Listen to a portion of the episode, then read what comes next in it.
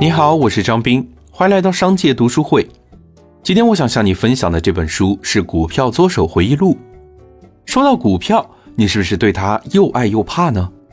多少人凭借炒股一夜暴富，又有多少人因为炒股而一贫如洗？它带来的高额利润回报让不少人为之着迷。但高回报意味着高风险，如何规避风险？怎样才能做到在股市中游刃有余、稳赚不赔？是你我必须修炼的绝技。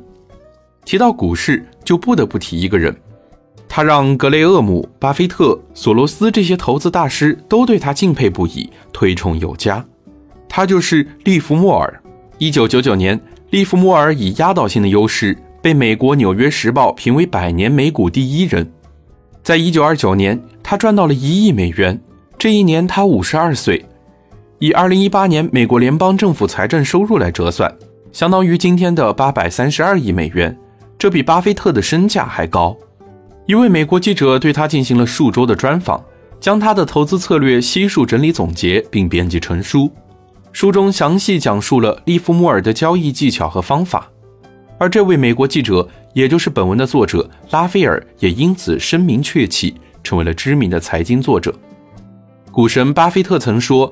读再多的投资书籍，也不见得就真能笑傲股市。但是连这本书都没有读过，盈利基本上等于妄谈。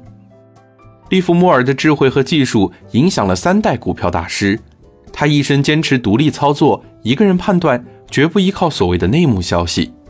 因此，他的投资策略、风险把控技巧，对个人投资者更有参考价值，也永远不会过时。这本书被《金融时报》誉为一百年来金融投资业的圣经，是每一个投资者必读的经典著作。如果你想知道利弗莫尔的投资策略，让你在股市中如鱼得水，那么你一定不能错过这本书。